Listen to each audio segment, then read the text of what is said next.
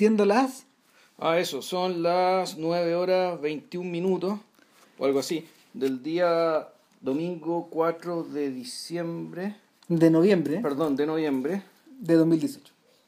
exacto. Y nada, pues lo habíamos comentado la semana pasada. eh, en el número 350 de Civil Cinema, eh, el cineasta que se adjudicó este número redondo es Añé Bardá.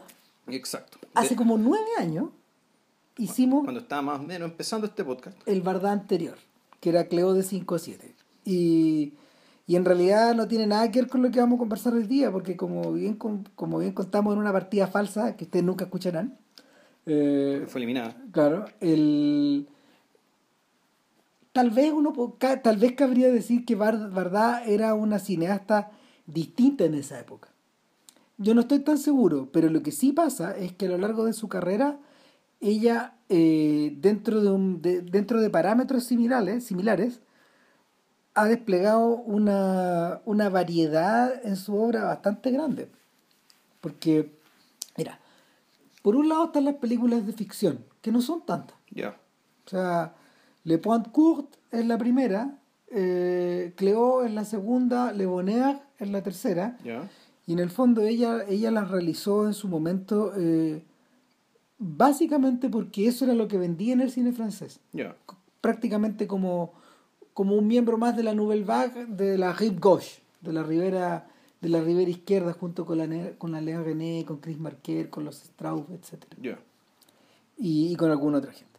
Y, pero con el paso del tiempo eh, y en la medida de que fue menos necesario para ella tener que justificar esa pega, eh, inmediatamente revirtió a otro tipo de experiencias, a cortometrajes, a documentales, a, a filmes biográficos muy curiosos como el que hizo como Jacques de Nantes, de Nantes que, que, que es acer- acerca de su marido. Su marido de Jacques Demy.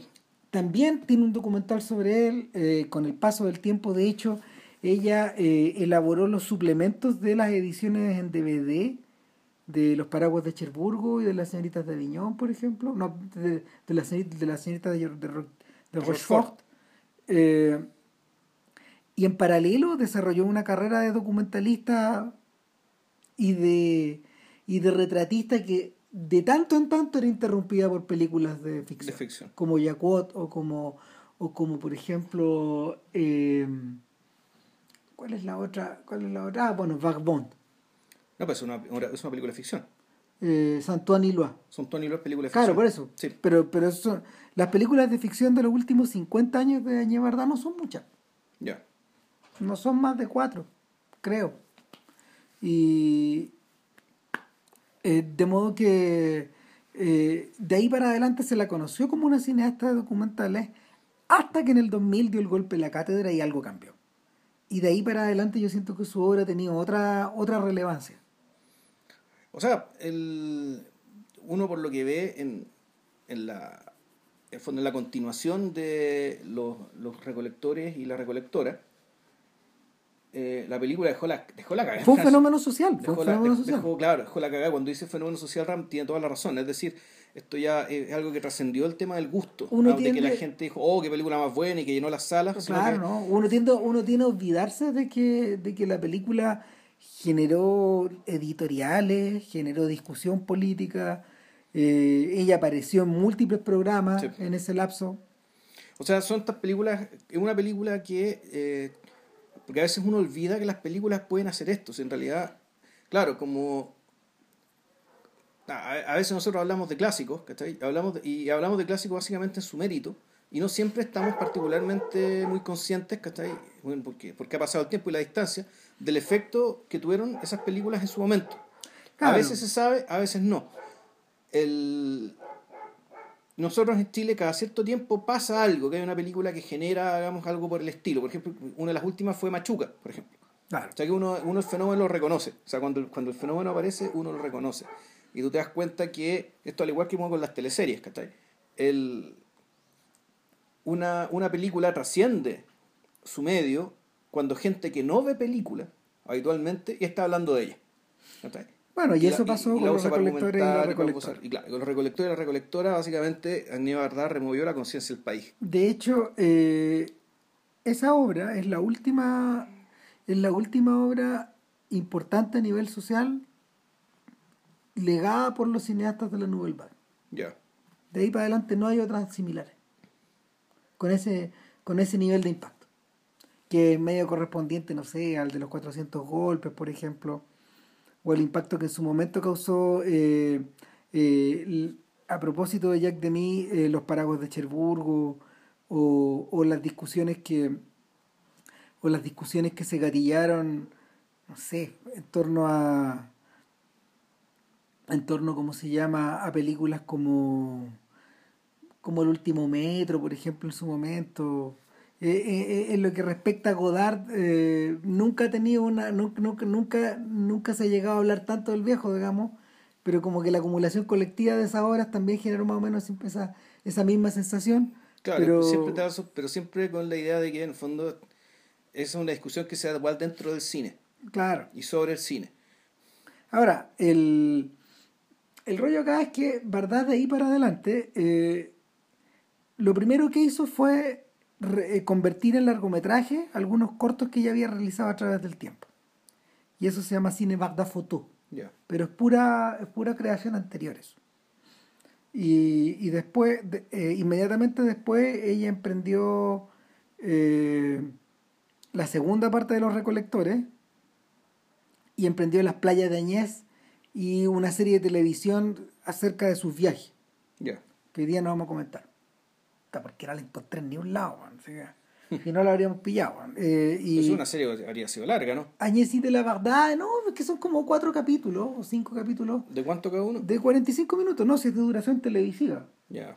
sino mucho más. De hecho, las playas de Añez, la primera versión, eh, eh, La dieron en la tele también. eh, claro, eh, está destinada a la televisión. Ya, este es como el europeo de, Claro. de creación artística. Y el, el y pasa un tiempo más y luego emerge y, o regresa el año pasado con con Visage Village, con rostros y lugares, que, que por ahora eh, por ahora es su último proyecto. No sabemos si pasado los 90 y después de su Oscar Claro. va, va a emprender otro más, digamos, pero así va la cosa. Eh, Verdad, al igual que todos los supervivientes de la, de la Nouvelle Vague, que fueron Todo- montones, prácticamente todos, O sea, como decís todo, ahora en realidad quedan dos. tipo, pero prácticamente todos, prácticamente todos filmaron más allá de los 80. Sí, o sea, todos trabajaron hasta que Hasta que, hasta que se murieron o hasta que lo agarró el Alzheimer, pero ni uno se jubiló. no, O sea, ninguno, nin- nin- o prácticamente ninguno, digamos, pasó la vejez eh, eh, que se, esperando le, la muerte, digamos. que se le reservó mucho a cineastas americanos, por ejemplo. Que en algún momento, claro, entre que el sistema los desecha y entre que el... Eh, era un tema que, que naturalmente tiene que ver con el volumen y la exigencia de la industria, porque efectivamente la mayoría de estas personas han, han mantenido cierta independencia, pues, o sea, porque básicamente filman barato. Bueno, lo discutimos en su momento. eh, y el, estos gallos son esto- esto- estos gallos son protagonistas de lo que se llama, lo que los tipos denominan la edición back, la segunda Ya, que es la que sobreviene en el cine francés eh, una vez que una vez que Gilles Jacob eh, y, y Jacques Land, o sea, Gilles Jacob en Cannes y, y Jacques Lang a través del Ministerio de Cultura en la época de, de, de Mitterrand, eh, le devuelven, le devuelven la oportunidad a estos viejos de hacer películas. Se generan más posibilidades. O sea, ese, ese es el momento donde, donde gente como René o Romer, que habían pasado unos años 70 complicados, y el mismo Godard empiezan a producir como animales, po, a toda velocidad. O sea, le abrieron la llave. Claro, claro.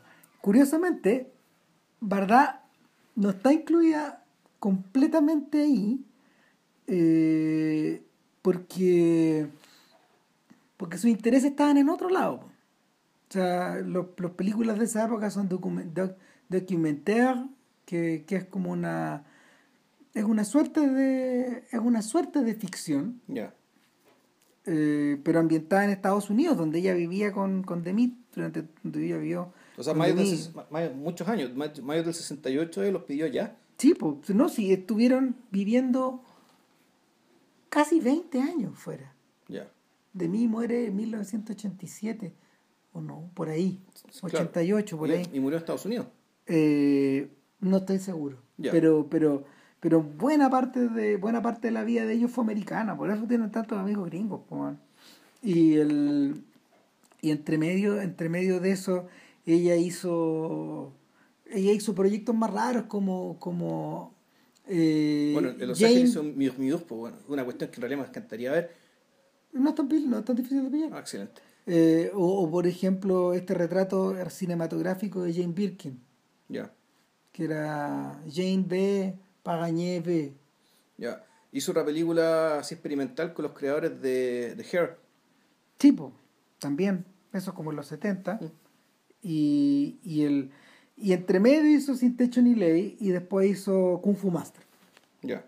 Que, que, es otra película con, con Birkin. Que, que, que, es de, y que es de ficción también. Probablemente ese es su último gran proyecto de ficción después, antes de Yakut.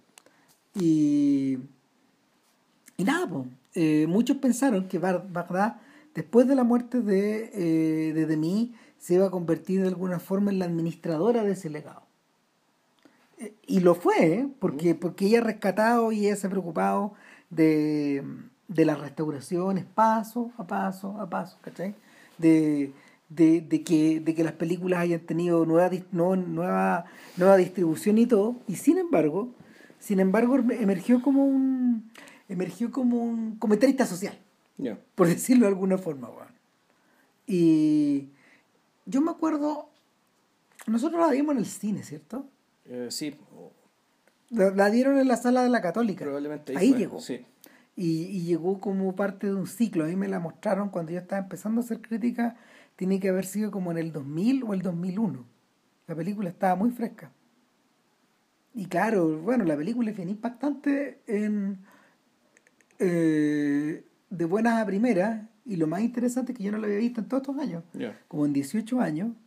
Y me acordaba de las secuencias, porque, porque probablemente los personajes se quedaron con uno. No, a mí me pasó al revés. Fíjate, yo me acordaba como de los grandes, de las grandes premisas. Eh, y los personajes, eh, solamente algunos. Ya. Para hablarlo en corto, eh, o para describirla de, una forma sintética, Le, Le Glanea de la Glanés es una mm, en principio, en principio es sin ensayo y, tiene muchos elementos y tiene un ritmo y una capacidad de, contar su historia y de desviarse de ella medio similar a la que despliega Chris Marquer. Yo creo que hija un poco de, esta, de, los trabajos de Marquer en los 80. Sí. Eh, o, ellos, o, ambos, o ambos pisaban algo medio similar. Hay gente que se conoció a finales de los 50. No, que se, claro, se conocen de hace muchos años. Y donde, claro, uno nota el, una mirada no, no necesariamente distraída, pero que aparentemente dispersa. Claro. Eh, capaz de fijarse en detalles eh, aparentemente triviales, y donde en realidad nada es trivial, naturalmente el montaje te hace ver que todas las cosas que están puestas, digamos, están puestas por un qué, pero la, la, construcción en, en, ambos casos es una construcción que claramente está, está movida por un propósito, un propósito intelectual, pero la diferencia, la diferencia es verdad, y tal vez por el hecho de, por el hecho de, ser mujer y de, de, incluso de ella misma, y, ¿cómo decirlo? De un poco de potenciarlo y no esconderlo. Eh, hay un tema también con la con aquellos gestos, eh, gestos rasgos, rasgos de belleza, que está ahí por una parte, de, de belleza así bien, bien como de la cosa perdida, así como de Amelie en el fondo. ¿cachai? Como, que ese mundito, así como de la cosita y qué sé yo, del, del bricolage, de la... De hecho, su casa, tú te das cuenta, una casa que está llena de detalles. Tiene papeles de colores, llena de objetos. Depende de quién lo diga, podrían ser cachureos, ponte tú, pero... Pero no son cachureos. No. No son cachureos, pero al mismo tiempo, eh, lo que me gusta de ella, digamos, eh, es también esto que, que, bueno, no sé, no sé sin caer una... En, ¿Cómo se llama esto? en, la, en esta pseudoeconomía de género respecto de la mente masculina y femenina, digamos que efectivamente hay una cierta forma, cierto elemento integrador en su forma de pensar y trabajar, donde las emociones, las ideas, digamos, está todo muy, muy fuertemente imbricado, donde todo esto en el fondo es una, es una, es un, es un espacio, eh, su cine se imagina un espacio donde todos estos elementos están, están bien, bien articulados, bien fundidos, digamos, y que eh, sus películas son tan entretenidas también porque de, de esa implicación salen los, salen los rayos en, en cualquier momento hacia cualquier lado. O sea, yo creo que pasan dos cosas. Uno, que, y lo pregunta Marquer en las playas de Añez, oye, pero tú no habías visto muchas películas antes de hacer películas.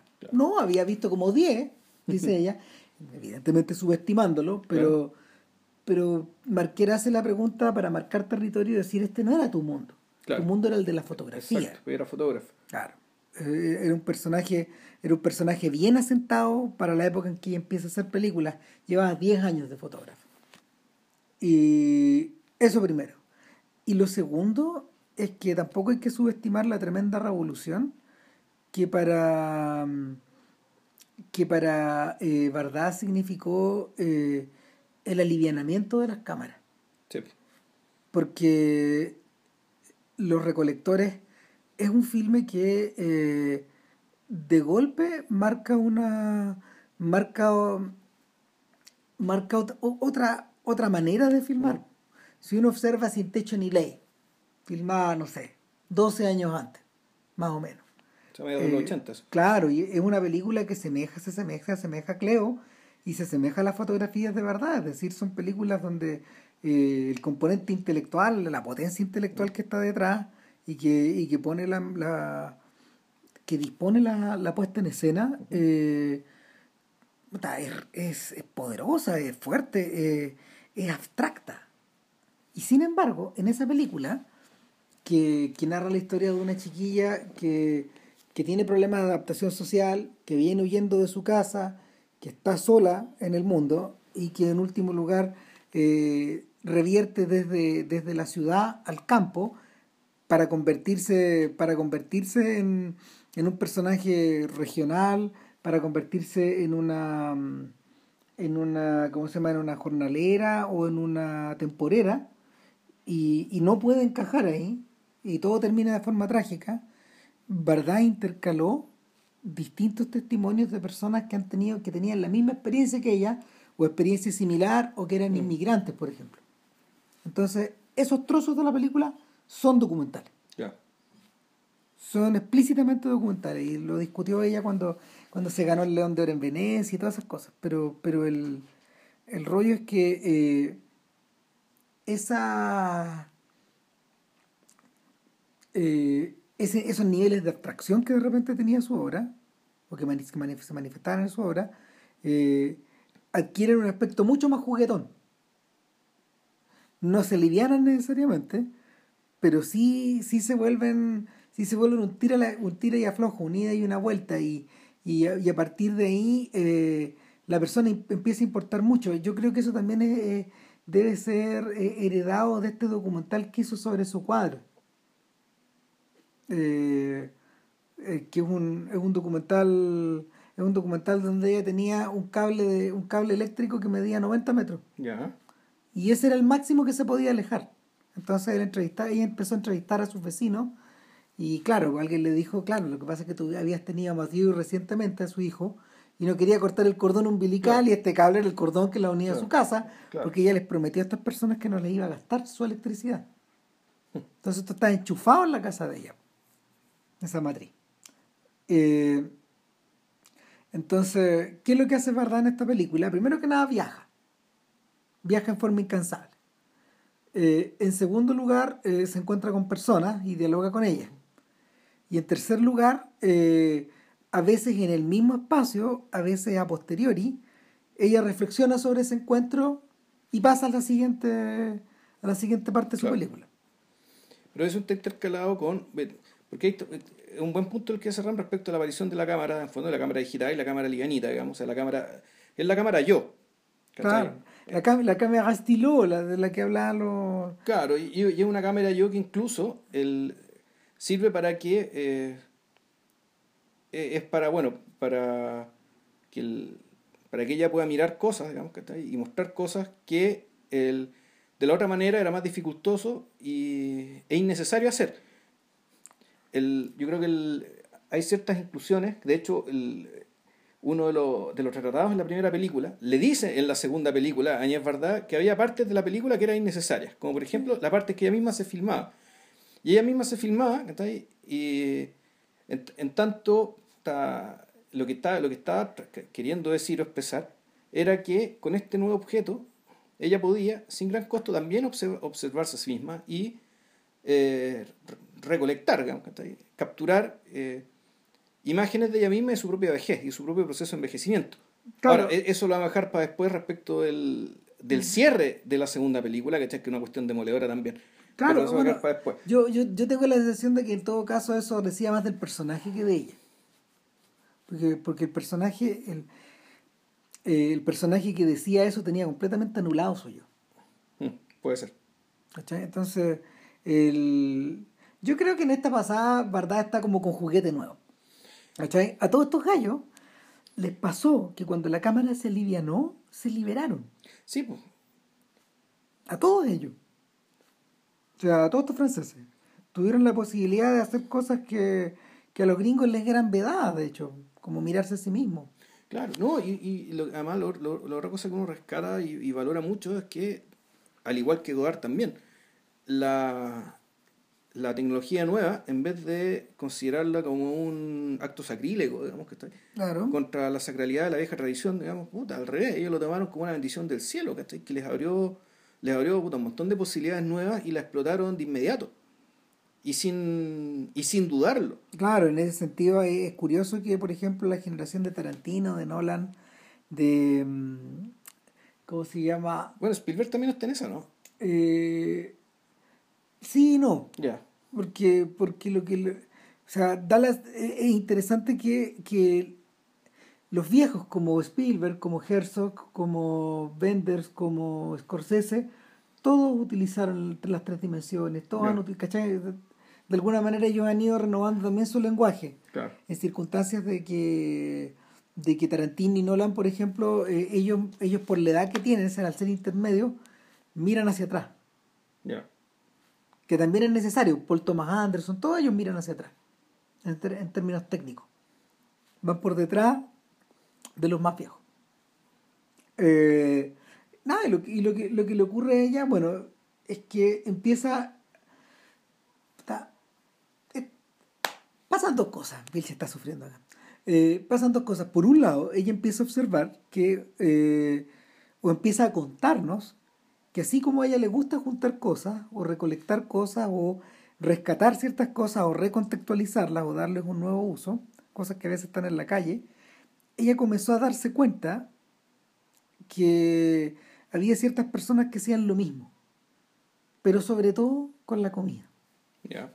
¿cachai? Entonces, ella no tenía que ir muy lejos porque, no sé, pues veía gente recolectando cosas en las esquinas de lo, que los otros tiraban, Claro. pero ella se dio cuenta de que, por ejemplo, después que la feria se acababa, el mercado se acababa y cerraba, había personas que pasaban buscando lo que otros habían votado. Claro. Y, y empezó a investigar más. Empezó a encontrarse con más gente. Y una gente llevó a la otra. Claro, bueno, y, y en, en el documental también te hace ver que había otra gente que también se había dado cuenta de lo mismo, como por ejemplo unos raperos. O sea, Claro. había gente, hay unos, unos cabros jóvenes, que no- en la primera película no te los muestran, en la segunda sí, pero sin entrevistarlos, donde cuentan un rap donde cuentan lo mismo que estamos viendo. Claro. ¿cachai? Desde el tono del escándalo. Es decir, desde ya, chuta. Aquí el, la gente está haciendo esto porque básicamente están obligadas a hacerlo, están arrinconadas. Están arrinconadas. Claro, el, ella también, bueno, utiliza esta misma, eh, esta misma tesis la lleva hacia afuera. Como una persona que en realidad eh, ha hecho mucha vida, en- ha, hizo- ha hecho mucha vida en pueblos chicos eh, y con vecindades, en el fondo, y empezó a observar, se fue al campo. Y ahí en el fondo es donde aparece el verbo del glaneur, de, de- de- el, el concepto del glaneur. Claro, y eso también a partir de una, de una o varias en realidad de pinturas bien famosas en la tradición pictórica francesa, Del siglo XIX. en el siglo XIX principalmente. Una de ellas la de Millet.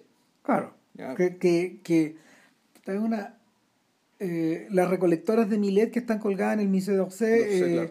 y, que, y que es un cuadro más o menos grande, bueno, Sí. sí, eh, el- estas recolectoras ya habían sido discutidas por muchas otras personas, entre ellos por John Berger, Ya. en forma intensa y en el fondo Berger encuentra en la, en la pintura de Millet el mismo germen que Bardá, pero desde el otro lado. Ya. Porque Berger en algún momento, eh, Berger es un señor que es un poco mayor que Bardá. O sea, falleció como a los 91, 92 Sí. años y Bardá acaba de cumplir 90. Falleció hace un par de años Berger. Eh, Berger, el, eh, británico, en algún momento se fue a vivir a Francia Sí. y se fue a vivir a un pueblo eh, a un pueblo fabril, a un pueblo de mineros, a un pueblo de, de- Pero que un pueblo al pie de los, Andes, de los Alpes, ¿o ¿no? exacto Sí.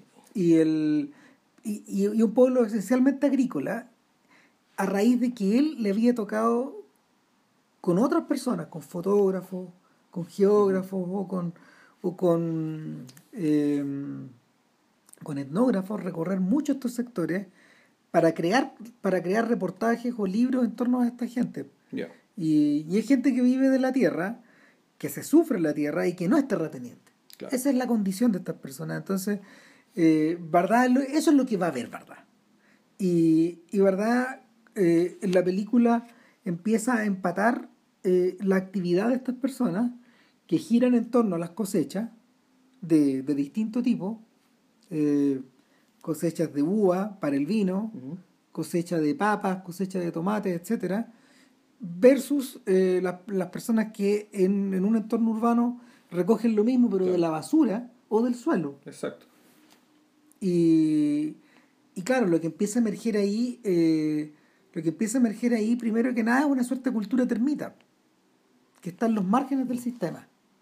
Eso es lo primero. Y en segundo lugar, empieza, empieza a, a emerger algo que, verdad, ya le había interesado en Estados Unidos cuando, cuando empezó a, a circular con, los con, con, puta, con, con, con los, tanto con los panteras negras como con los surfistas, que en el fondo es una contracultura. Y, ahí está casado, eh, ese tema ya le interesaba. Entonces, el, de, alguna, de alguna forma ella parece, parece interesarse en el, en el- emerger de esta contracultura que surge en las faldas de, mm, puta, del capitalismo de fines de siglo. Y, y por lo mismo, ¿sabes que Mientras más pienso en esta película, eh, más la siento hija de más la siento hija de la mm, del malestar de fin de siglo en torno al capitalismo ahora en esta época donde los neofascismos están surgiendo es como recordar un país que es distinto un país mental que es distinto ¿cachai? pero que pero en esa época en esa época calzaban muchas cosas el, Ahora, claramente, pero ojo, la. claramente una película hecha desde la izquierda Sí, claro. El... Pero claro, lo, lo, lo bonito que tiene Añé Verdad, digamos, ¿cachai? Es que, claro, a diferencia de Godard y también de, y también de Marquer, es que la, el, el discurso izquierda no está. No aparece como discurso. Aparece como resultado no parece como discurso de partido político Claro, y ni, ni, ni tampoco ni, ni como programa, ni tampoco como discurso necesariamente filosófico, o hablado en esos términos, sino que eh, aparece desde, yo creo, desde la contemplación de, de, de dejar que las personas hablen, de que cuenten su experiencia, de que cuenten cómo viven, y, y ¿cómo se llama esto? Y, y, de, y en fondo de que ellos digan su verdad, ¿cachai? que que una verdad que... eh, que cómo se llama esto que no que suele ser sorprendente para muchas personas o sea el el, el, el hecho de que la- los invitados perdón los, los testimonios las personas que aparecen en la, en la película hayan salido en televisión digamos y, y en fondo eran como eran como marcianos po, ¿cachai? o sea la gente no podía entender y no podía creer que efectivamente estas personas podían vivir de la manera en que lo hacían O sea, empiezan a aparecer personajes que de verdad están en los márgenes. Por ejemplo, como, como un conjunto de alcohólicos que vive eh, en una motorhome claro eh, en las cercanías de Sembradío. claro ¿cachai? Y, y que verdad se relaciona con ellos de una manera muy cercana porque en el fondo ellos les- los, los dejan entrar en su mundo de cosas que evidentemente ella deja fuera. Pero, pero claro, esos son personajes que recuer- le recuerdan a la Sandrine Bonner de Sin claro Techo ni Ley. exacto Son gente que no encajó y que se tuvo que ir. Aparecen estas personas. Por otro lado, eh, aparece un chico que tiene un tema, que tiene un tema de salud mental más o menos, no importante, pero, pero él es funcional, pero él, él, él, él ante todo tiene su discurso de que el 100% de su vida, desde hace muchos años, está dependiente de la basura. Claro, de lo que los otros votan y por un tema ético. Claro. Eh, es un sujeto que de hecho anda, de alguna manera anda disfrazado con su, con su ideología, al punto de que, no sé, pues utiliza unas botas, Unas botas de goma. unas botas de goma sin necesidad de, cuando no está lloviendo. Claro.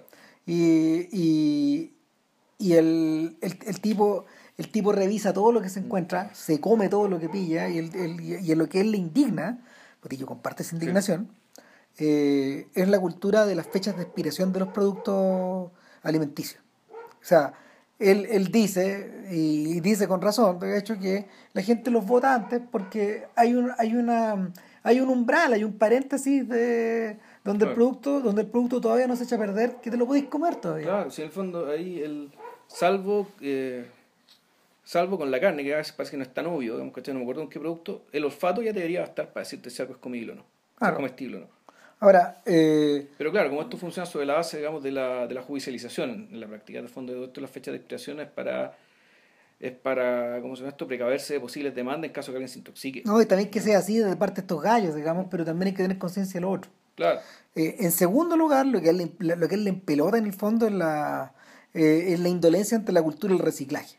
Porque finalmente, eh, cuando, un- cuando la, la actitud de la gente cuando uno cuando vota un producto en la calle, cuando vota, por ejemplo, no sé, cuando vota una silla en la calle, es de que la silla ya no sirve. claro. Eh, y Bardá va mostrando cómo, esta, cómo estas cosas que se votan, incluyendo un amigo de ella, que era un compositor, que todas las noches Sí. salía a echar una mirada, eh, el- hay legiones de personas que se preocupan que estas cosas no, no se pierdan. Mira, en la generación de nosotros, eh, lo primero que yo por lo menos no- noté era la, la presencia de los cartoneros Claro. en la noche. La gente que pasaba y tú veías y cómo recogían los cartones. Eh, con, el- con el paso de los años yo me he pillado con gente que de verdad busca y rebusca en la basura.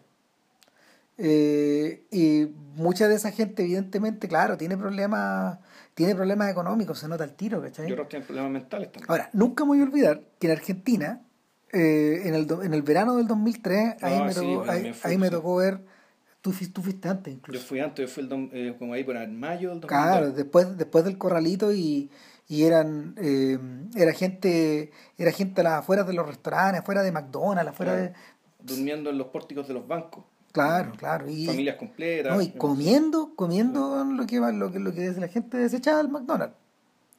Y el a ver, muchas de esas en, en el caso del campo eh, Bardá especialmente Bardá pone su mirada especialmente en la en la actitud dual de, de productores o de, o de agricultores que primero que nada dejan eh, dejan que la gente entre Claro, eh, en- con, con diversos niveles de fiscalización. exacto. De hecho, hay un, hay un sujeto, claro, hay, hay- hay un, detrás de la cámara, probablemente el camarógrafo le dice, bueno, pero ¿por qué usted les pide el carnet? ¿Por qué usted les pide que, Claro. que indique quién es? Lo que pasa es que ellos se pueden llevar 200 kilos de esto. En cambio, otros dejaban que se llevaran 3, 4, 5 kilos, ¿cachai? No, claro, el- ahora, el, y esto es porque en realidad el- lo que eh, pa- aparece, parece ser una contracultura, en realidad es algo que es muy antiguo. Y Exacto. que viene, que viene de un derecho milenario, que está ahí. eh, Y que está reconocido por el Código Civil francés. Exactamente, que la, en el fondo todo aquello que, que no es recogido durante la cosecha eh, queda objeto, puede ser recogido por cualquiera. Claro, lo que primero, lo que primero era una costumbre, después se convirtió efectivamente en una limitación del derecho de propiedad. Claro, O sea que el derecho de propiedad también tiene límites. claro. Y eso sí que es súper importante Sí. dejarlo remarcado acá. Yo no sé cómo andamos por aquí, weón. Pero, pero nuestro código civil está muy basado en el francés. Ya, Muy, pero muy. O sea, Andrés Bello se encargó de esa weá. ya. Entonces, no me extrañaría que también estuviera normado eso. Claro, y, el, y de hecho, y, y, tanto para el caso de la, de ¿cómo se esto? De la, de la recolección de, de aquello que crece desde el suelo, o la recolección de aquello que baja de los árboles, o la recolección incluso de aquello que es botado en las ciudades, eh, la Añez Varda se encarga también de manera bien lúdica y bien juguetona eh, de poner un, a un abogado, de poner abogados, digamos, distintos abogados. Claro, uno del campo y otro de la ciudad. Y de la ciudad y con su traje rojo, con su corbatín, con su especie de corbatín blanco. Con el que ellos alegan, digamos, claro, que, que, es parte del, del, del atuendo profesional, digamos, tradicional de, de, de, los abogados en Francia. De contar que sí, porque efectivamente el derecho asiste a las personas que, eh, que van a recoger cosas, ¿cachai? Una vez que eh, alguien o no las recoge, no las recolecta, no las cosecha, y en el caso de, la, de los bienes de la ciudad, ahí la cosa, la ley todavía es más favorable a ellos, porque en el fondo, claro, en la medida que alguien vota, alguien, vota algo en la calle, de inmediatamente se convierte en bien común. En bien común, y porque el, el, dueño renunció a él, por lo tanto, quien lo, quien lo toma en la calle, irrevocablemente, se convierte en dueño del objeto recolectado. Claro. Entonces, Añevarda, en realidad lo que hace, a partir de, como lo decía ella bien bien poética, como este noble y humilde gesto de agacharse en el suelo y recoger algo. Te empieza a pintar el, te, empieza a pintar el fresco, digamos, ¿cachai? Y de, de una acción que tiene un componente político, tiene un componente ecológico también. Ecológico en el sentido no solamente ecológico de, de, de, ecología, habla de los arbolitos, sino, que más bien es como un, es, equivalente o parecido al rol que cumplen los carroñeros en la sociedad, en la, perdón, en la sociedad, en, la, en el entorno natural. Sí, claro. Es decir, Limpiar. Limpiar, despejar.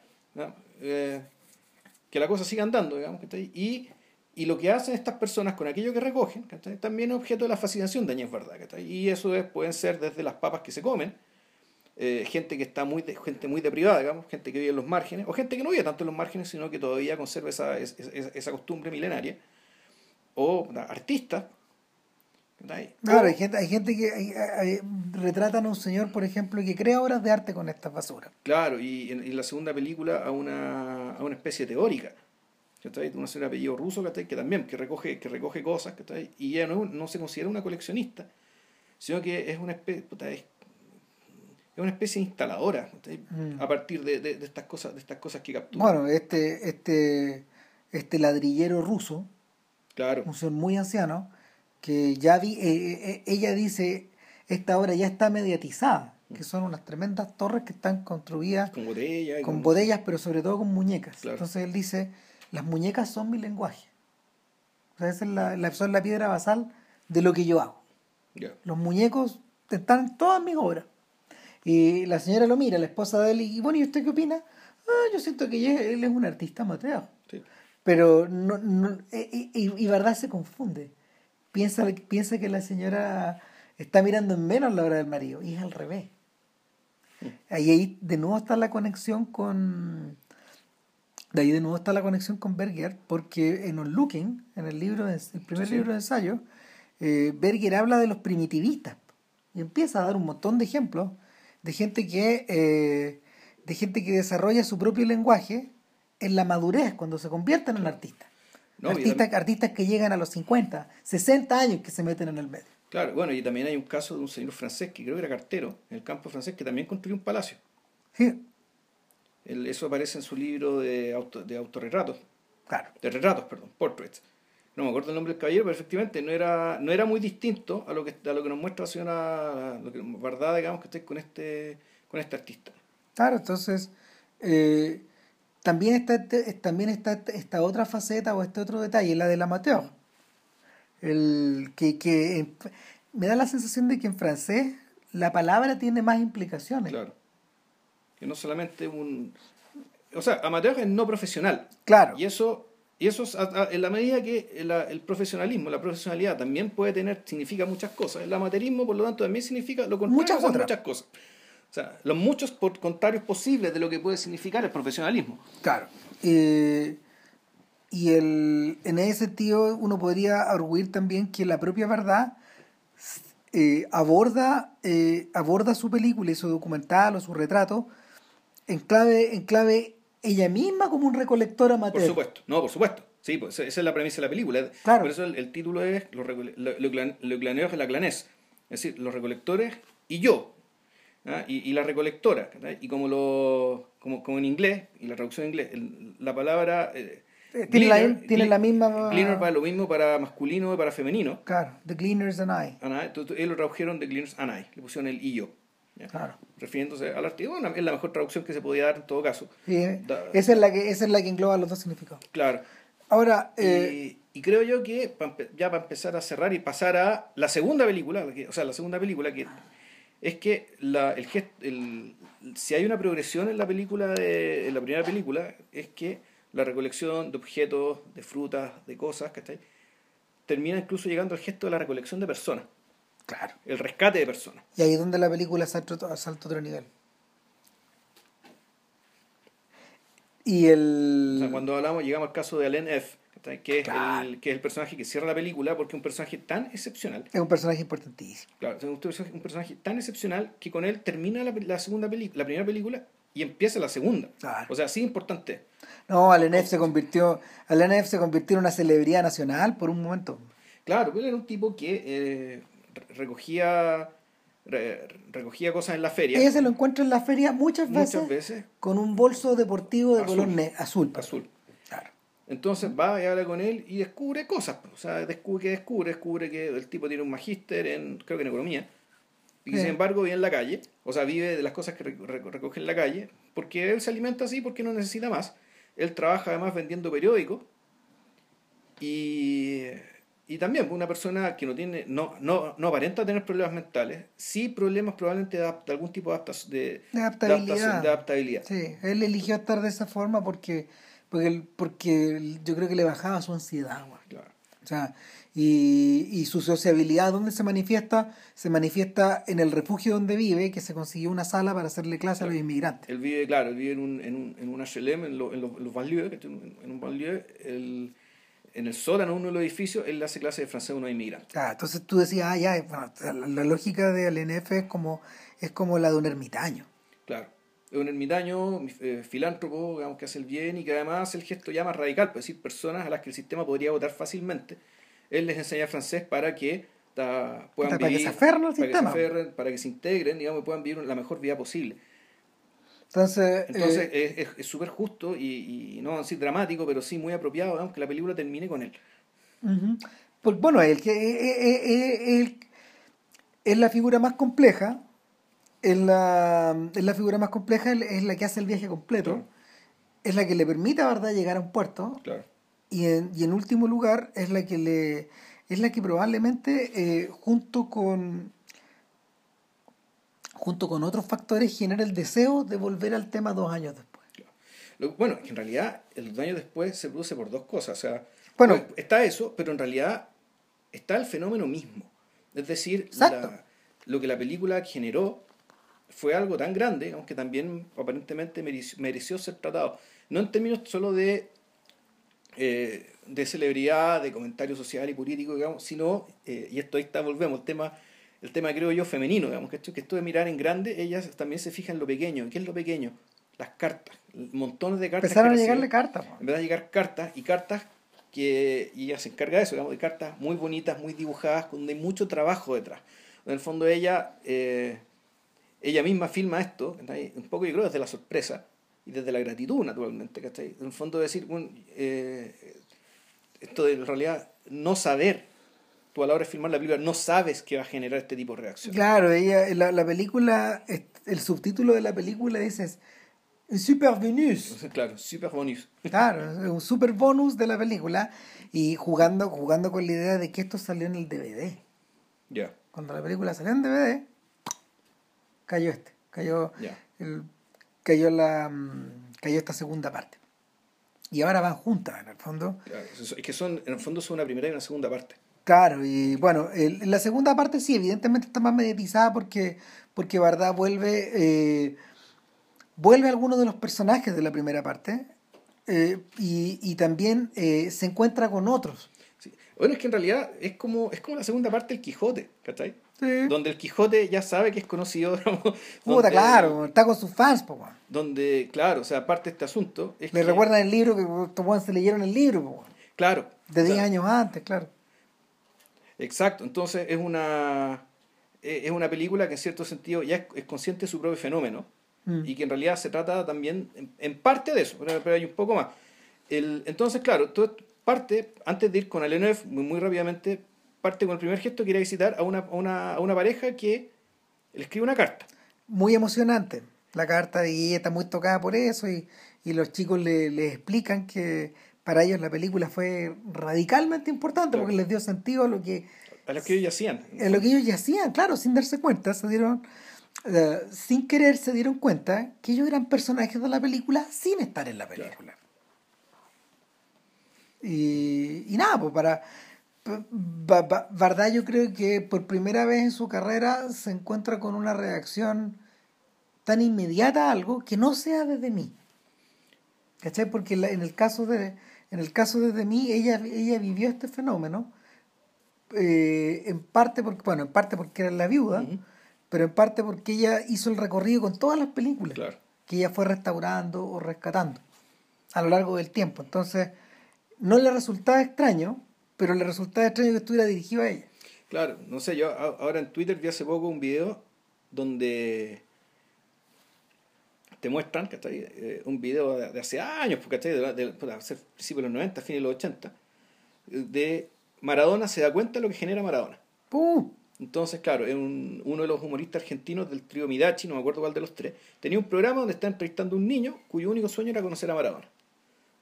Y está, con el cabro chico y de repente aparece Maradona. Aparece el 10. Aparece el, aparece el Diego. Y el cabro chico se pone a llorar. Y como estos cabros chicos son argentinos con mucha más pero che, pibe, no lloré. Sí, ¿qué querés que haga? Si tengo al Diego acá mismo. ya, tranquilo, muchachos. No, si estoy tratando de tranquilizarme, pero no puedo. claro, chicos, esa facilidad de habla, digamos, y de expresar lo que sientes. Le seguía hablando. Eh, claro, y, y claro, y Diego al final cagaba la risa y qué sé yo, después el mismo, el mismo Maradona se empieza a emocionar, porque básicamente por primera vez tienen vivo indirecto algo que para que él recibe él, recibe asedio periodístico y recibe grito en el estadio. Lo hueve, gente, gente que lo hueve en la vida cotidiana, pero que lo huevean. Esto es otra cosa. Claro. Esto es otra cosa. Y yo creo que con Añez Verdad, probablemente, y con los cineastas, cuando pasa este tipo de fenómeno, yo creo que es como lo mismo. Porque mal que mal, ¿qué, qué, con qué se encuentran ellos? Con números de taquilla y con reseñas de críticos. Claro, ¿a quién le estoy hablando? Y alguno que otro que le dirá algo, alguna que otra carta por ahí. Por ejemplo, a Tarkovsky le llegaban muchas cartas. Y eran importantes para él. En parte yo creo que por eso en parte por eso, eh, los cineastas han revertido muchísimo utilizar la estructura de la conversación con público en los últimos 10 años. O sea, yo creo que uno de los elementos importantes de la formación de espectadores y sobre todo el que es muy gratificante para ellos y uno se da cuenta porque ahí me, ahí me ha tocado ahí me ha tocado estar con muchos de, con muchos de estos tipos entrevistándolos pero con público y claro y ahí tú decís eh, el hay ciertos momentos en que ellos de hecho se convierten en parte del público, al mismo tiempo empiezan, a, empiezan a, comentar y se envuelven en la misma mecánica.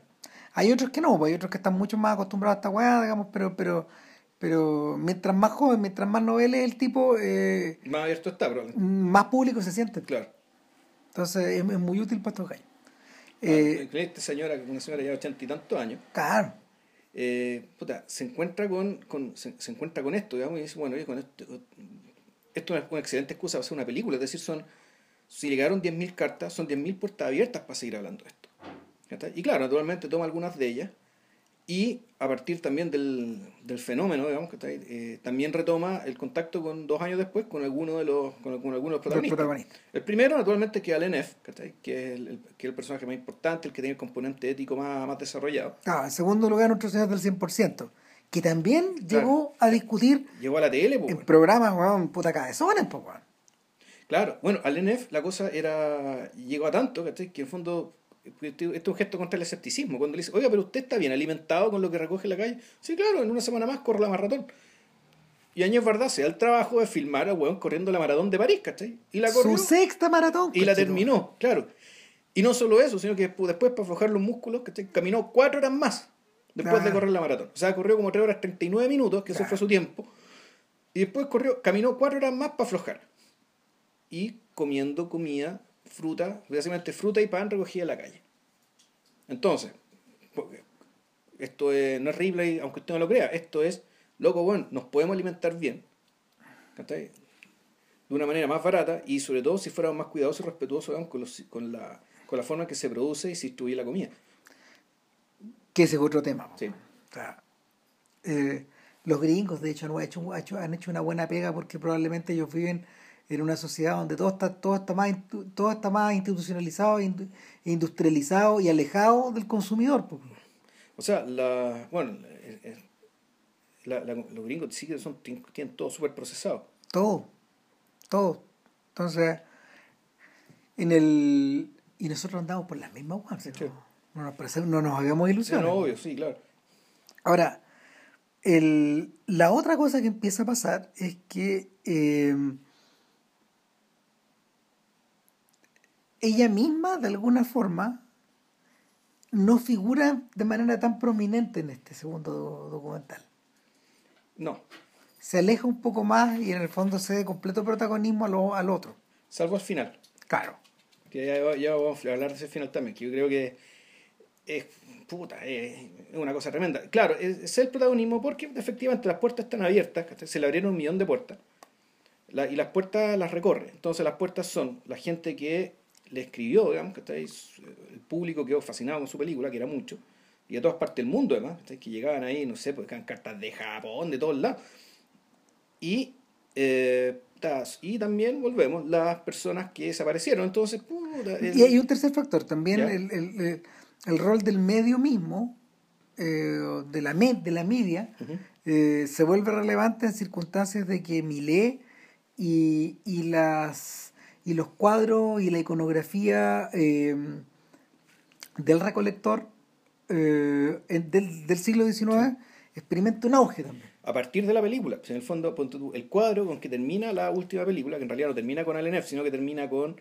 Es el último testimonio, termina con un cuadro de un, de un pintor que no recuerdo quién es, pero que no era tan conocido como Millet. Claro, y estaba guardado bajo, puta, en una, en una bodega. En una bodega de mierda, ¿cachai? Entonces, claro, lo sacan. Eh, y es un cuadro de una recolección en, medio de la tormenta. Antes de la tormenta. Claro. Y sucede que, claro, muestra el cuadro y empieza a ocurrir una tormenta en, la vida real. Claro, se empieza a poner borrascoso. Se viento, claro. Y termina la película. Resulta que ese cuadro, la película fue tan famosa que ese cuadro lo sacaron. O sea, en el fondo, Añé Verdad, sin querer, recolectó el cuadro. Recolectó el cuadro. Hizo curación del... Eso no es faul, no, güey. Pues bueno, ¿cómo le muestra a María por eso? Puta bicho, pobrecito. Puta. Quedan seis minutos, más, más descuento. Sí, claro. Y, y nada, pues, cuando, cuando llegáis, cuando llegáis a ese punto, pues, tú decías, ah, chucha, el, esta weá, esta, esta sobrepasó, lo, sobrepasó los límites de lo cinematográfico. O sea, la... O sea, yo creo que esto es un bonito ejercicio, ¿cachai? De, en el fondo, de... Eh, volvemos, el, el, ejercicio un poco el Quijote, el ejercicio de la autoconciencia, ¿cachai? Esto, esto de hacer la película eh, y también hacerte cargo de las consecuencias de la película cuando ésta las tiene. Ahora, volvemos, a diferencia de Godard o a diferencia de Marquier, que hay gente sobre todo preocupada de los grandes temas civilizacionales, de los, de los grandes temas públicos, políticos y sobre todo civilizacionales, esta señora también está preocupada de eso, pero en último término la cuestión termina revirtiendo a, ¿cómo, se llama esto? A su, fondo a su propia vida, Porque el, el último, eh, eh, el, la última persona que aparece en, en la segunda película, digamos, ahí, y que, que había aparecido en la anterior, es un psicoanalista. Donde ellos se dan cuenta que fueron muy tontos, que al no que en la primera película conversaron acerca de las uvas, que este señor tenía unos viñedos y que además era un filósofo del psicoanálisis que había conocido a Lacan, era como todo ese lote de gente. Su esposa había sido analizada por Lacan. Claro. Y toda la vaina, pero a ninguno de los dos se le ocurrió hacer el cruce entre psicoanálisis y y la recolección, recoger cosas. Y este señor, en la segunda película se puta, en realidad qué tonto fui que no me di cuenta de esto. Y Añez Verdad dice, yo también pensé después qué tonta fui que no hablamos de esto, que hicimos este cruce. Estaba ahí. Y ahí, claro, este señor, este señor psicoanalista, empieza a explicar por qué el trabajo psicoanalítico, al menos en el sentido de Freud, es decir, de, eh, de la silla y el diván, digamos. Exacto. Es un trabajo de recolección de, de, de alguien, de un, de un, profesional que recoge aquello que la persona no sabe que votó no sabe que no le sirve o que cree que no le sirve. Y que con eso él va a reconstruir algo valioso y va a hacer algo que le va a servir a esta persona. Ahora, este señor lo dice muy en serio porque el verbo, eh, el verbo de recolectar en francés, eh, glaner, eh, el, verbo implica que tú estás recogiendo cosas del suelo.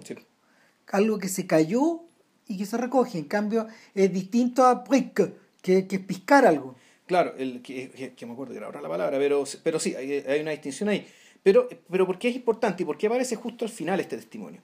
Es porque esta señora, eh, esta señora el fondo se dice, bueno, conversando con un amigo, un amigo me dijo, oye Ñez, ¿no te diste cuenta que, que, eh, tú cuando estabas filmándote las manos en la primera película, tú te filmaste con tu juguete nuevo, te filmaste las manos, te filmaste los, las caras, te filmaste, y filmaste tu vejez en el fondo. Pero no te acuerdas que esos, eh, esos planos son prácticamente iguales a los que filmaste, a los que filmaste de Jacques, de Jacques cuando estaba, haciendo Jacques no antes de que él estaba muy enfermo y antes de que él muriera. Y, y claro, todo, esto, todo este tema del psicoanálisis, ¿cachai? Esto del, recolector, de aquello que sirve, aquello que está botado, aquello que olvidaste que tenías. Eh, claro, aquí tiene sentido acá porque efectivamente esta señora recogió algo que había votado, que, que está... Y que no sabía que había votado. Claro. Y no sabía que lo estaba recogiendo tampoco. Y... De hecho, es algo... Eh, es algo que de hecho se puede aplicar incluso a la nueva película de Orson Welles. Sí, puede ser.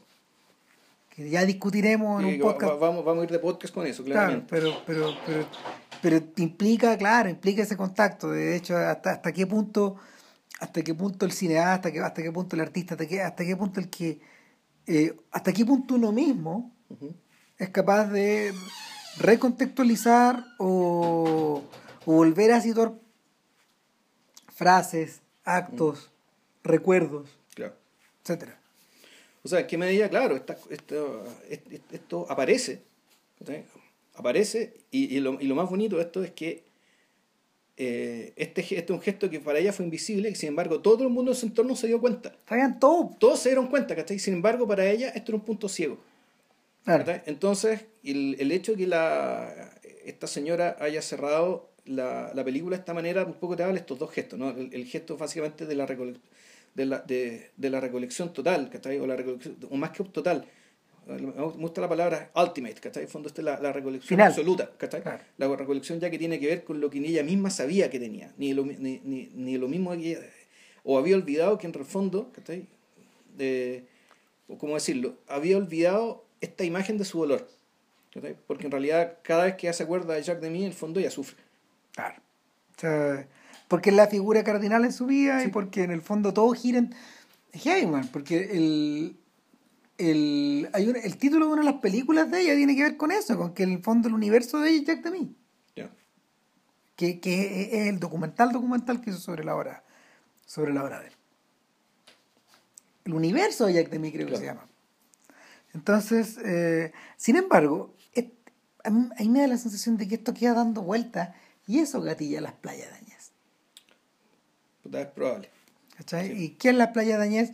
Y ella dice, bueno, me he pasado la vida eh, conversando con mucha gente, fuera de cámara, en cámara, eh, y, y la gente me contaba su vida, me he dado cuenta que, que yo tengo facilidad para que la gente me hable también.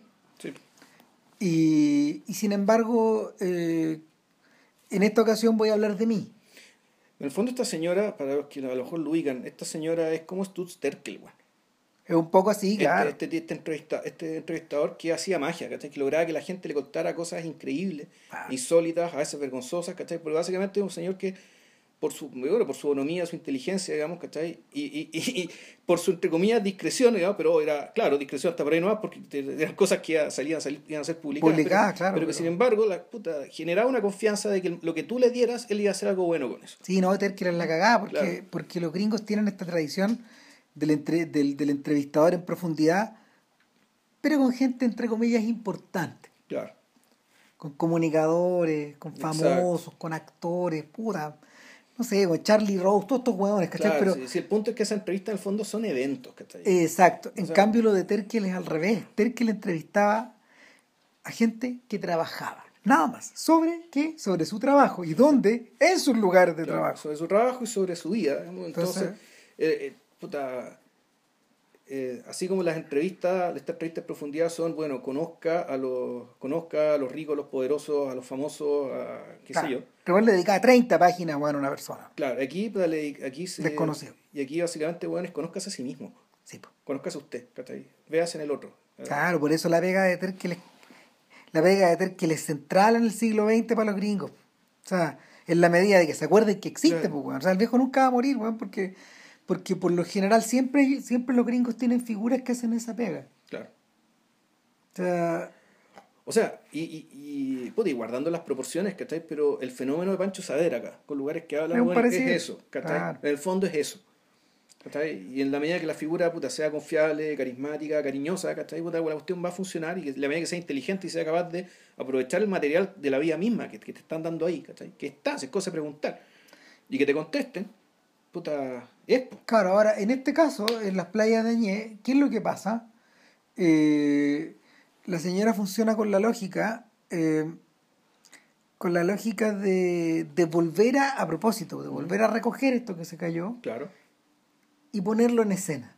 Pero no ponerlo en escena cinematográficamente, sino que de una manera más curiosa. Más, más cercana a la instalación. Exacto, Sí. exacto. De hecho, ella discute que ha hecho instalaciones anteriormente, que había una que se llama Papa- Papatopia, creo, y que tiene que ver con las papas con forma de corazón que, Ah, sí, po, que le gustaba encontré la- coleccionar o recolectar. Y claro, que a todo esto la, la película terminaba con una papa de corazón, toda arrugada, toda viejita, ¿cachai? Claro. Que era, era ella misma, po, Sí, ¿cachai? entonces, sí, esas, papi, sí, esas papitas tan bonitas, Claro. digamos. Y, el, y, y acá, claro, eh, va navegando un poco prustianamente entre el pasado y el presente, se van mezclando recreaciones instaladas, eh, casi siempre en playa, muy simple, de una manera muy juguetona, bien infantil, en algunos casos, para terminar el partido, puta. Eh, el- y eh, con trozos de sus películas, de sus documentales, con gente hablando, Exacto. con amigos personales, etcétera. Entonces, eh, va, va de alguna manera eh, permitiéndose o dándose permiso para, el- para establecer un recuerdo autobiográfico. Y esto es, lo, esto es lo interesante, que en ningún caso está cruzado por un sentimentalismo, weón, un sentimentalismo fuera de control. No, Ella misma dice que no tiene recuerdos que le emocionen mucho de su infancia. Y explica por qué, Claro. por ejemplo. Ella misma también dice que tiene unos recuerdos muy cariñosos de cosas tan simples como eh, el lugar donde ella se fue a vivir en el año 51, pidiéndole permiso a su papá, eh, y, y que, que era, era como un cité que estaba derrumbado, medio derrumbado Sí. después de la guerra, y que poco a poco fue poblándose con vecinos y vecinos con los que ella ha tenido una, una relación tan intensa como para que ellos aparezcan de extra en las películas. En algún momento eh, el CITE eh, fue ocupado de manera tan intensa por su familia que, que de mí trabajar en el primer piso, en un primer piso, y al frente vivía ella trabajando en otro. Y, y la, la da, da la sensación de que en el fondo es como de estos vecinos puta, que, que no sé, que yo, todos hemos tenido, gente que siempre está ahí. Sí. Gente- Bueno, esta película va bien hermana de la película que hizo sobre, sobre Jacques. Sí. Sobre de mí. Yo creo que, yo creo que en el fondo eh, utiliza esta misma, esta misma, una estructura similar eh, y que, puta, que viene con la idea del, del, del objet trouvé, de la idea del objeto encontrado, de, de, de, que, de que esos objetos a veces son, son lugares, son detalles, porque, porque ella se recuerda hasta los detalles de físicos de ciertos lugares y también son personas. O sea, cuando vuelve a visitar Le Point Court, por ejemplo, que, que es el lugar donde ella vivió cuando niña, eh, cuando su papá puta, agarra camas y petacas, saca a los cabros chicos weón, durante la guerra y se los lleva en un bote, weón. Y, y, y, y, y el, y el bote el bote se queda anclado en Le Point Court y están viviendo en un bote, Claro. una familia de siete. O sea, y, y, el- y ella misma elige a la hora de, de filmar la película con gente de con gente de teatro que ella conocía muy bien, eh, incluyendo Philippe Noiret que está debutando en teatro, en, en el Sí. cine, y se ve inconocible ¿no? prácticamente. Lo mismo que un lo mismo con Gerard Depardieu que ella filma en su a la salida de la adolescencia, weón. Eh, con 70 kilos menos, weón. Puta, eh, el, lo que, lo que, lo que emerge ahí es prácticamente eh, una película casera, que, el equivalente de una película casera para esta gente que era vecino de ella. Hay niños que se ven que ahora tienen 60 años, mm. ¿cachai? Y que, que, ella los conoció bien. debo decir que esta película la vi hace como un mes y debo estar viejo ya se me está olvidando, se me está olvidando muchos detalles. Pero sí, sí recuerdo que la, la, impresión general que tengo de la película es que la película, y creo que eso puede haber molestado a ciertas personas, tiene un poco un, tono medio celebratorio. Celebratorio de ella misma. Celebratorio de ella misma y de su vida. Y, y e incluso no arrogante, pero sí, no. Ah, pero sí es algo, esa celebración de una vida tan plena, porque en el fondo lo que la película transmite es el fondo una tremenda plenitud. Y una, es una plenitud que tiene que ver con la, con la virtud, es decir, con lo que ella ha logrado, con su esfuerzo, su talento, digamos, pero también un poco con la fortuna. Y... Esta sensación de haber estado en estos lugares en los momentos justos, pues, mm. O bueno, ella hizo que los momentos fueran justos, pero el, uno como público dice, bueno, una persona normal quiere, uno, ojalá llegar a su edad, con la sensación de logro, de un poco de, de, de accomplishment, de, el, con, con, con, esta sensación de, de, haber cubierto digamos, tantas experiencias tan gratificantes, plenas o edificantes, o como quiera que llamarlo. Digamos, que Estamos hablando de una persona de 80 años que se Que en aquel entonces ya tenía 80 años y que también muestra a su familia, cosa que uno vuelve a hacer. No, sus hijos nunca, sus hijos nunca salen como hijos en las películas de ella, sino que una de ellas que aparece, o salía, aparece hija de, hija de, con, con, una, con una persona, pareja anterior, a, de mí aparece en, determinados momentos de su filmografía y se ha transformado en, en su productora. Claro. Pero, pero eh, Mathieu es un, es, un, es un extra que ha ido creciendo a través de todas las películas. Y en el fondo, claro, es su, su cable hacia Jack de mí también. Claro. Eh, yo creo que tiene que ver con la sensación. ¿Sabes qué? Creo que tiene que ver con esa sensación tan profundamente femenina de observarse al espejo y por lo pues mismo los espejos son preponderantes en todo el comienzo de la película. Ella revierte la imagen hacia, sobre sí misma. Por esta vez. Exacto.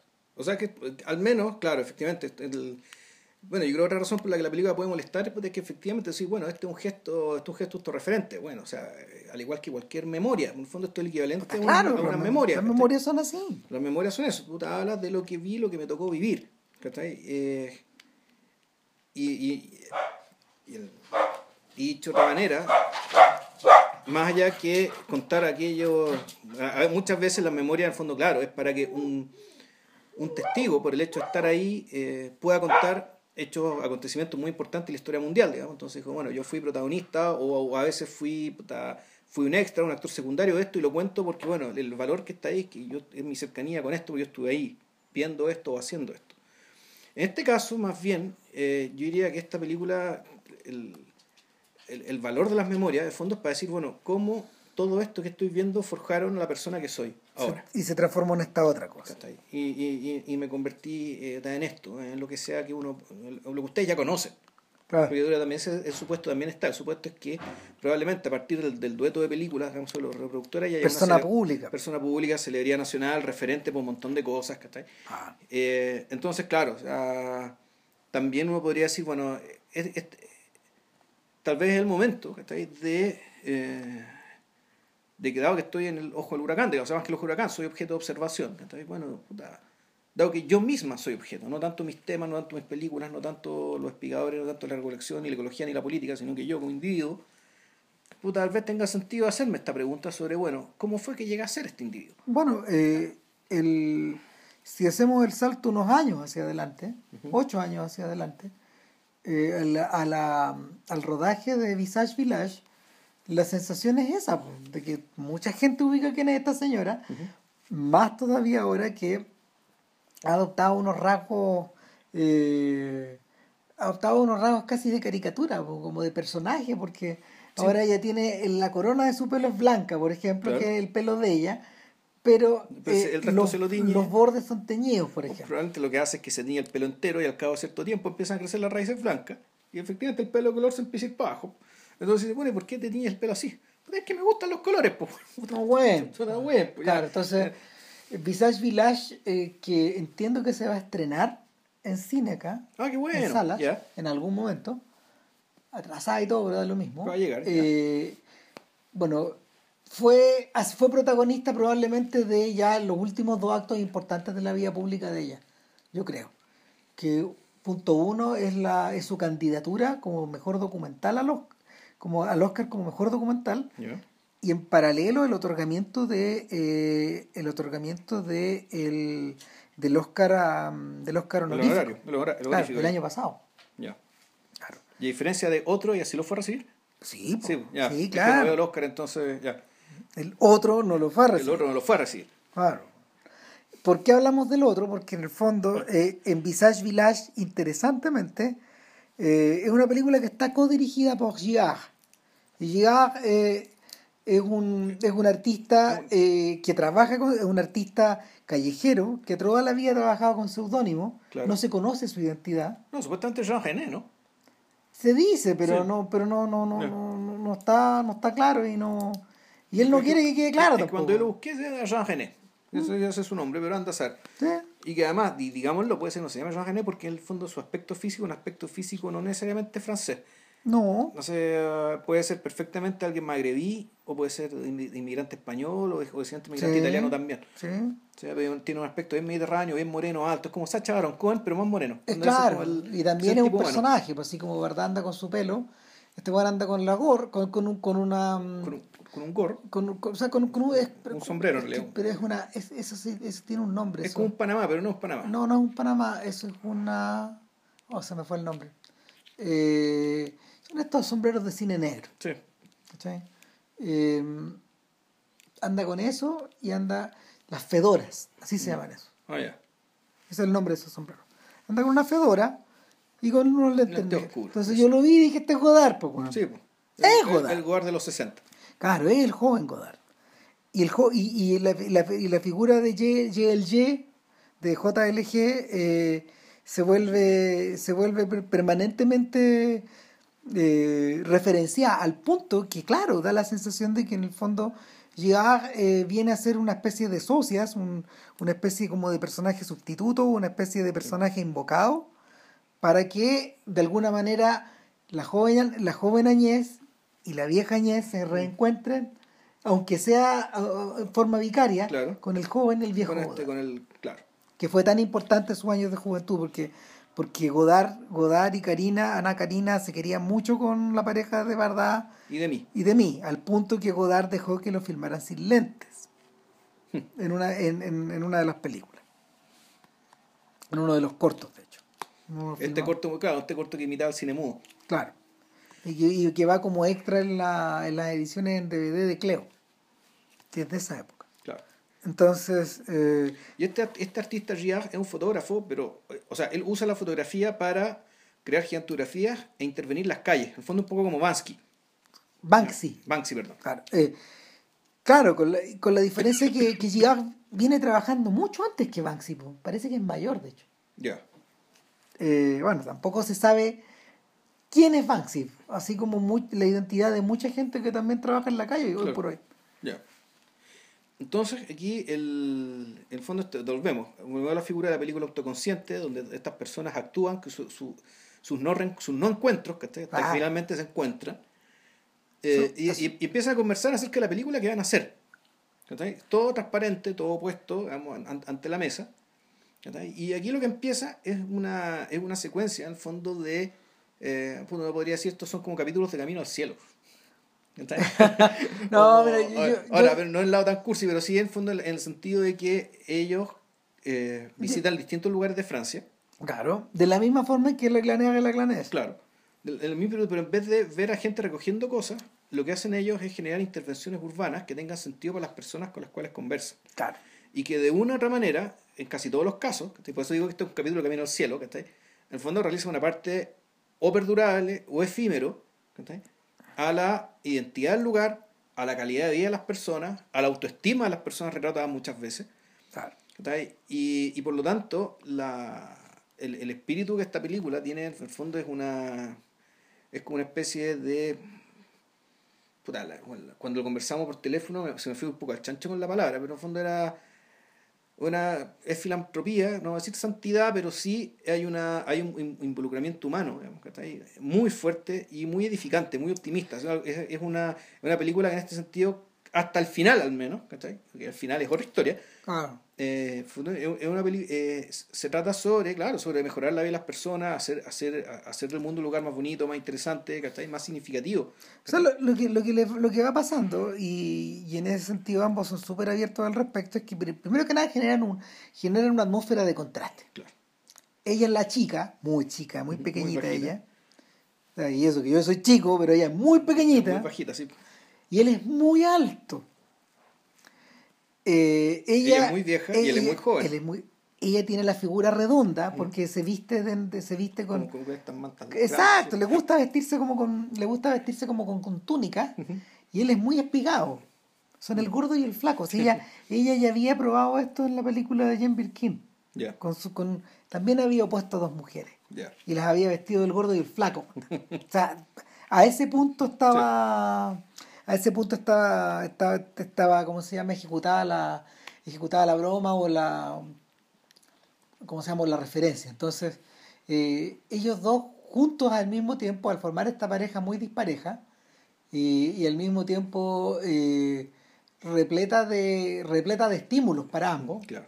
O sea, eh, establece ya, establecen desde ya una, una relación particular con quienes se encuentran. Entonces, y no siempre resulta. Entonces ellos al principio oponen la figura de, dos encuentros. Eh, una en una en un lugar que es como Lota, que es un lugar donde, donde, la, donde la minería del carbón ya, ya fue... Le, dieron la baja. Claro, la dieron de baja y eh, eh, todos estos lugares del pueblo viejo están convertidos en sitios históricos. Solo una persona queda viviendo ahí, que es la hija de un minero. Y se niega el Claro, y ella tiene, ella tiene muchas razones y verdad se identifica mucho con ella. Y parece que Giag también, no sabemos por qué todavía. Y, y ellos, aparte de rendirle homenaje con estas gigantografías pegadas de los mineros, decoran con el rostro de ella toda la, toda, la, casa, y la señora se emociona mucho. Ellos también. Y, y, generan un bienestar en la vida de ella. Claro. Eh, que, y que va a continuar y que va a perdurar durante un tiempo corte eh, van a un pueblo muy pequeño, en otra región. Claramente esto está más cerca del mediodía. está más, claro, claro y, y, el, y se encuentran con una chiquilla que es mesera de un lugar y, y la caracterizan y crean una figura de ella. Eh, una tremenda gigantografía. En una, en una, una muralla plana que hay ahí. Claro, y corte, vuelven al lugar y esta chiquilla ya pasó por el proceso de, bardiza, de mm. bardización. Eh, pasó un tiempo y se volvió famosa. El habitante más famoso del pueblo. Adorado por los hijos, les mm, encanta, los hijos de ella disfrutan a todo chancho, digamos. La, gente va más al lugar donde trabaja. Pero en vez de mejorarle su vida, empeoró. ¿Por qué? Porque dicen, no es muy agradable para mí, que yo soy una persona más o menos quitada de bulla, yo soy una persona más o menos tímida, eh, estar presente, encontrarme a mí en Facebook o, en Instagram. No, no, no es muy agradable, estoy un poco agobiado. Entonces ellos mm. mismos por haber hecho este bien generaron otro problema también. Entonces, de inmediato quedan claras esas dos, estos dos efectos que provoca esta pena. Eh, haz el bien sin saber a quién, pero también tampoco, sin saber qué consecuencias vaya a causar. Entonces, eh, distintos personajes o distintos lugares o distintas profesiones quedan, quedan retratadas o, o, o, o, impactadas por el paso de ellos. Por ejemplo, no sé, van a una industria, van, van a una industria de, de, la sal, de la sal por ejemplo, o, u otra de tratamientos químicos muy, muy tóxicos que producían ácido muriático, algo así, o clorhídrico, no sé. Eh, y y retratan a los trabajadores se encuentran con gente que está entrando a trabajar, con gente que se está yendo a trabajar hacia los que, que, está, jubilando, y justo se jubila. Y, marchándose, marchándose los desconocidos, según ellos. Eh, eh, se, encuentran con un se encuentran con un agricultor que no tiene ningún recolector cerca, porque trabaja en tal soledad que nadie va a ir a buscar nada Y son 32 hectáreas, Juan, que, que... No, que 32 son más, son muchas más. Puta, con la, con la... Entre las que él trabaja para sí mismo y las que trabaja para otra Es gente. verdad. Eh, que eran como 800, bueno, no sé, con, la, con la automatización Claro. actual, él dice, que, él, él dice que es capaz de hacer todo solo. Claro, es un Pero- tractor al cual le colgáis una, una cosechadora, perdón, una... Claro, una cosechadora. No, primero es la, una sembradora, Claro. después otra cuestión para regar, no sé, otra, otra para fumigar y otra para, y, y- otra para Claro, recolectar. son distintos tipos de tractores que los maneja una pura persona. Este mismo muñeco. Entonces, la, la idea es interesante, pero al mismo tiempo es atemorizante. Claro, o sea, ya no sé cuántos años después, ¿cachai? Ya el, efectivamente el, el campo está solo, o esa es la impresión que te da, Claro. está solo. Entonces, el, claro, hay otra gente que vive ahí, pero el, el, el, el- gesto que hemos visto hace años de la gente recogiendo cosas, bueno, nada. po. O sea, la- eh, el, el mensaje final es que la inmigración ya se acabó del campo a la ciudad. po. Ya no, ya no queda que se pueda ir. Pareciera que es eso. ¿cachai? Claro. O sea, esto es lo que está sugerido ahí. Ahora, eh, bueno, también pasan otras cosas. O sea, el- eh, eh, también tienen encuentros, por ejemplo, con artistas similares a ellos, Mm, pero en los márgenes. Claro. ¿Cachai? Está, está, está, no me acuerdo, Jackie, no me acuerdo cómo se llama, Pierre, ah, eh, Pierrot, no me acuerdo cómo se llama este señor, que es un señor que vive un poco en la calle. Ya. Y claro, él, él vive al aire libre. Él optó por eso y su vida es eh, uno de estos, uno de estos tantos recolectores Ya. que, que, que te recuerdan a los filmes anteriores. Eh, el, y, y lentamente, lentamente la película va derivando en una de las esquinas, una de las esquinas de la película va derivando hacia la mortalidad. Claro. Se llama tú la, la visita a la tumba de Cartier-Bresson. Claro, y de su esposa. Está, Eh, está en un cementerio chiquitito, muy pequeño, y del cual no hay, no se puede hacer intervención alguna. Claro, no, no, y por decisión propia de Bresson, de Cartier-Bresson, eh, el espacio, eh, ese espacio no es visitado. Claro. no un lugar de... En esta Francia, donde todo se ha vuelto turístico, ese lugar no lo es. No lo es. Y, y ambos siguen su camino, digamos. Eh, está eso, está este momento donde donde donde Giaga agarra para el hueveo y le, y le dice, pero aquí es tú, tú-". O sea, todo el tiempo está, todo el tiempo estás hablando de que te vas a ir, de que, de que mm, de, que de, de- de tu edad, de que no sabes, de, de- que quieres revisitar estos lugares, etcétera. Eh, ¿Sabes qué más? Vamos rapidito. ya, pues, no me agarréis para el huevo, dice bueno. Antes que te mueras, weón. Claro, eh, pero, y, y, y te da, y te llama- de, de inmediato te llama la atención la complicidad que ambos tienen. Y, y lo que queda lo que queda lo que queda en entredicho ahí y lo que y lo que más tarde expresaba es por qué Giard se siente tan cómodo con ella. Si por lo general la gente muy joven no está cómoda con la gente muy muy vieja, en principio. Sí, bueno, lo que pasa es que Añé Verdad es excepcional. po. Sí, claro, Sí, pero o pero sea, Añé Verdad, al fondo, mentalmente, tener 25 años. ¿no? pero Giard también es excepcional. Sí. ¿Cachai? ¿Por qué? Porque en algún momento Giard le dice, bueno, y él, él- él- ella le empieza a pedir, le, le empieza a preguntar cosas de su vida. Claro, Y él le dice que eh, a él lo criaron sus abuelos. claro. Y que él siempre una relación muy cercana y todavía la tiene con su abuela. ¿Y está tu abuela viva? ¿Y qué edad tiene? Cumplió 100. Claro. 102. ¿Y va donde la señora? Claro, entonces, verdad, tiene la extraña, el extraño privilegio de encontrarse frente a una persona de la generación anterior a ella. Ya. Y, y claro, muchos diálogos no hay, eh, porque la abuelita está muy senil, todavía se acuerda de su pequeñito, digamos, Eh, pero, pe- pero claro, ahí te, ahí te queda claro que, eh, de, que- de que este sujeto y ella en realidad eh, no están ahí porque sí. No han llegado tampoco a... Si ellos no hubieran desarrollado una relación particular entre ambos, esa película no existe, por claro. ejemplo. Es imposible. O sea, la pudieron haber empezado, pero no la habrían terminado. Claro, claro. Y, y no. Y cómo se llama, no, no hay. No habría, no, no, no, habría continuidad posible, ¿cachai? Ahora, eh, eso se lleva hasta sus últimas consecuencias en el momento en que ella decide darle un regalo a él. Claro.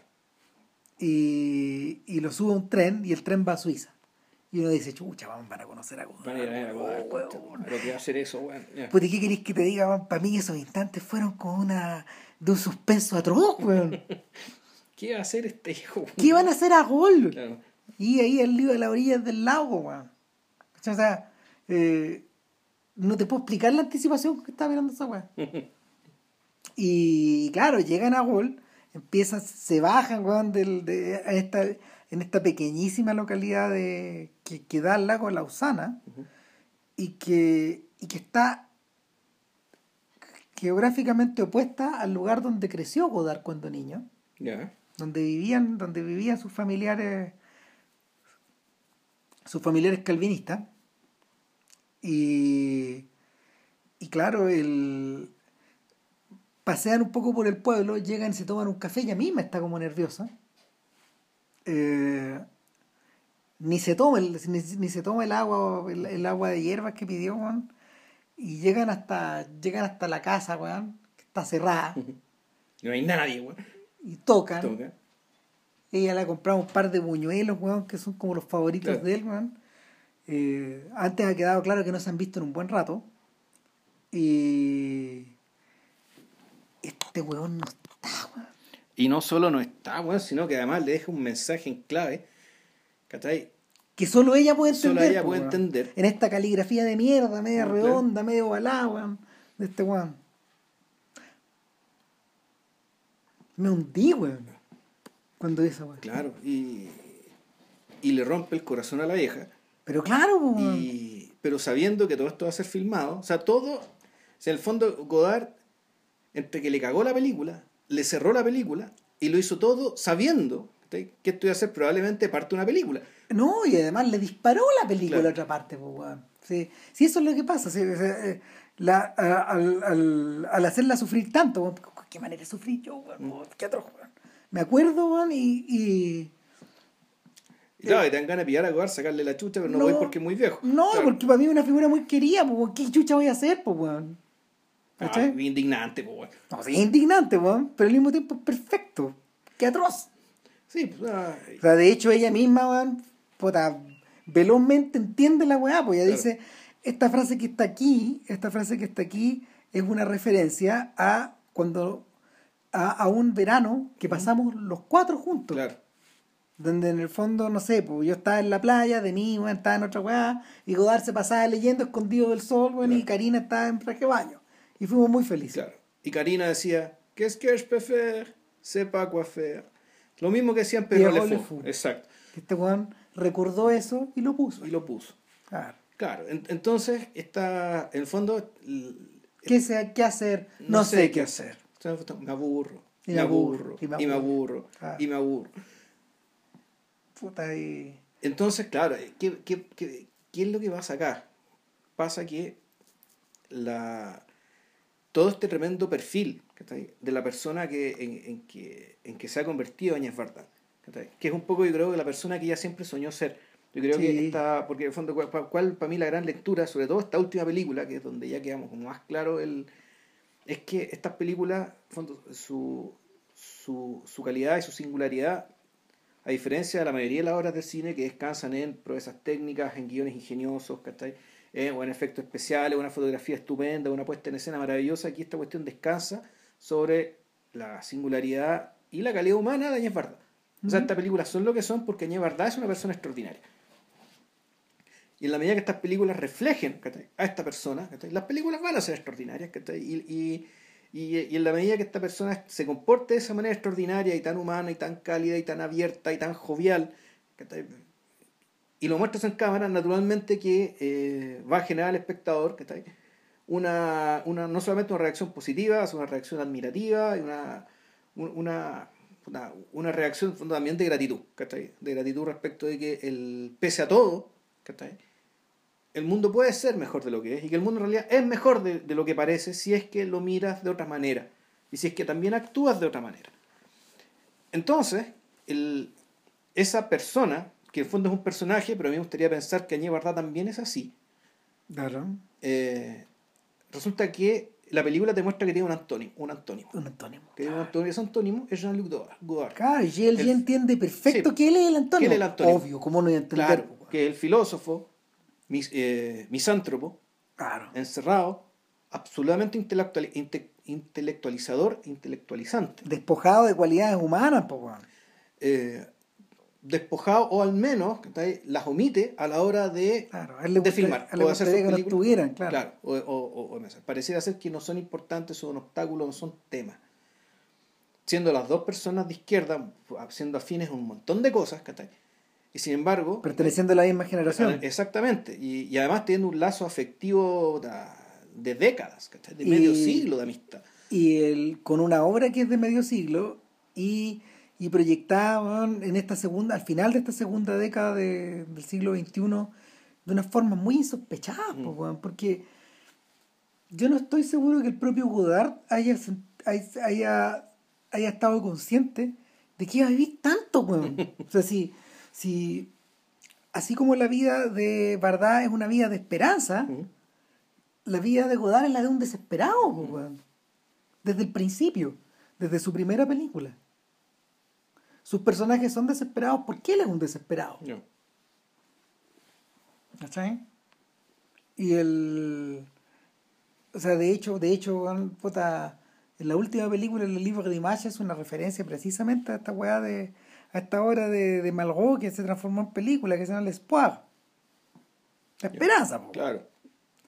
Y, y claro, o sea, ni te digo, weón, cuál es, qué es lo que, ¿Qué es lo que piensa eso? está discutiendo, weón. o sea, nos deprimimos, pues, weón. Claro, entonces la, la película, la película, el, el, el fondo este gran retrato de, de verdad, con este Godard de mentira, con este, con este Godard que, con el Godard que debió haber, que, que debió haber seguido siendo. Con el, con el Con el Godard, Godard que con no el Godard que, con el Godard que vive dentro de ella. Claro, el, el Godard que, que ella recuerda. Claro, pues ese Godard, ese Godard juguetón, ese Godard alegre, weón, ese Godard joven. eh, O sea, que en la vida cotidiana era así, sus películas siempre fueron sobre gente que estaba al límite, bueno, ¿cachai? Gente Ah. incómoda con la vida, digamos, y, y sin embargo, en su juventud, aparentemente, ¿cachai? Él no era eso, él no vivía así. Y, y claro, entonces esta película con este, con este Godard de su, de, su- de su juventud se encuentra, no, se no encuentra, claro. pero es un encuentro igual, ¿cachai? Con el Godard de su vejez, ¿cachai? Claro, y se produce, se produce el hecatombe, se produce la, la contradicción. En el fondo, cuando la, contra- la, contra- la contradicción total e irreconciliable. Y con esa sensación de irreconciliabilidad termina la película. O sea, de hecho, ¿qué hacen? Se van a la orilla del lago eh, y se sientan en un banquito, que es el banquito del póster. Claro. Mirando al lago. Claro, y al hacerlo, crean un plano de Godard. claro. ¿Cachai? Que, que son, son el, el tipo de planos que Godard ha estado filmando desde que se fue a Gol. Puta, a principios de los 80. O sea, y, y desde que se fue a encerrar finalmente. Sí. Se, fun- se fundirá. ya. Claro. Se fue a hundir para no matarse, no para no Claro. hundirse. Y, y el.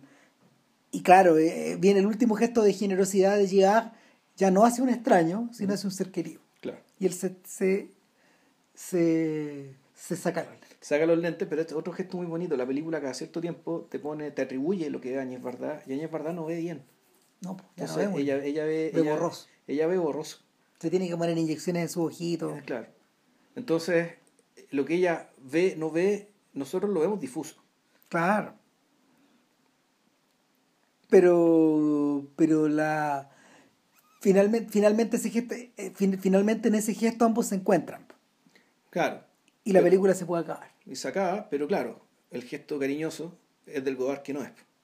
Fondo, la, la única forma de cerrar esto es con esto con esta cosa que también estaba preparada, digamos, que desde el principio, que era, era objeto, era parte del diálogo esto de que puta, ¿por qué nunca te sacáis los lentes? Déjame ver tus ojos.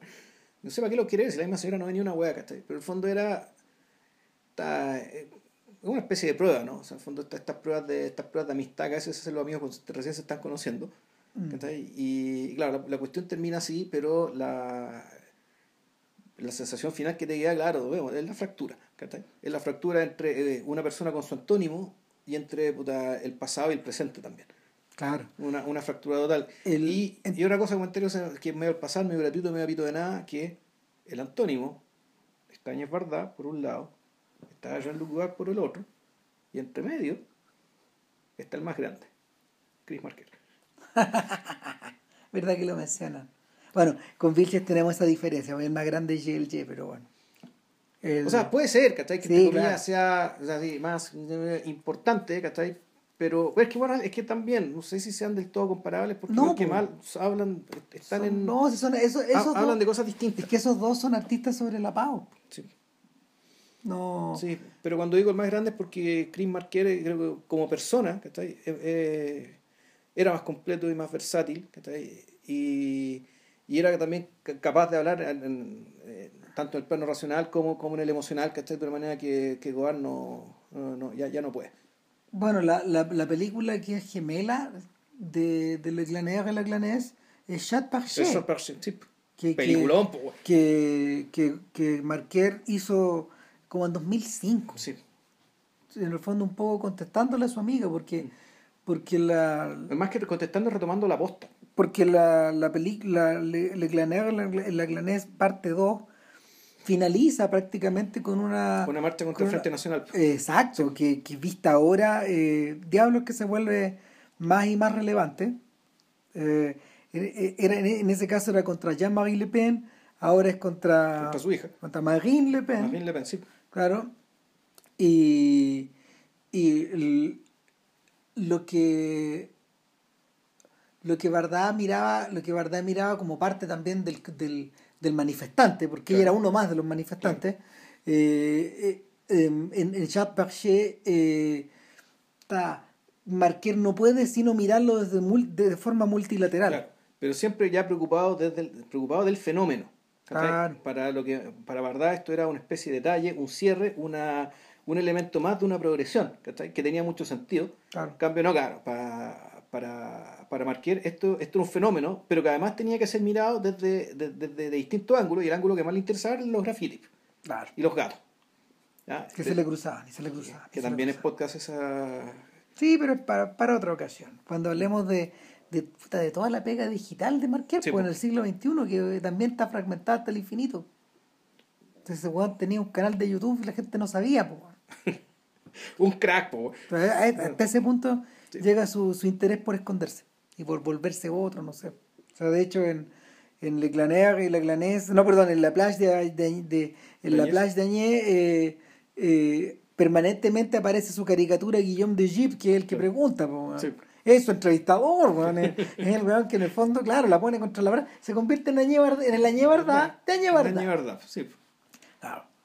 Eh, ah, antes de terminar, una última referencia. Para mí, para mí la, el momento central del documental con Girard eh, es cuando llegan a esta playa, que los dos quieren mucho, por distintas razones, y, y Girard le, vamos, le quiere mostrar a Añé eh, una, mm, una, una vieja defensa, Un búnker nazi. búnker nazi que, puesta... se- que se cayó, claro, que se cayó Claro. desde, desde el falés, digamos, Esto es desde como el barranco. Normandía, es Sí, por ahí. es Normandía. Entonces en ese búnker se cayó. Lo, la botaron, lo hicieron en realidad lo que está a punto de caerse. Entonces lo lo, botaron, explotar. Lo hicieron explotar, lo botaron, ya evacuaron todo para asegurar que nadie cayera herido. y cayó, cayó clavado de, de- En diagonal. en diagonal en, en una en una posición muy Esto dramática es como un rombo que está, que está insertado en la arena. de inmediato se convirtió en, la, en un punto de referencia local Claro. y claro pues, él, él- él le va a mostrar esta esta choreza de la playa a Bardá y le dice bueno yo en esta playa hice mis primeras fotos Claro. Y, y rescatan la figura de un amigo de ella lo insertan en la roca y se lo lleva la marea en la noche O sea, duró una noche la instalación. exacto Sacaron la foto, se fueron a dormir y a la mañana siguiente ya no queda ni una hueá. claro lo que está ya no está nomás. Claro. O sea, no está y aunque hagáis la pega de traerlo de vuelta, No la hueá se la va a llevar igual. Exactamente.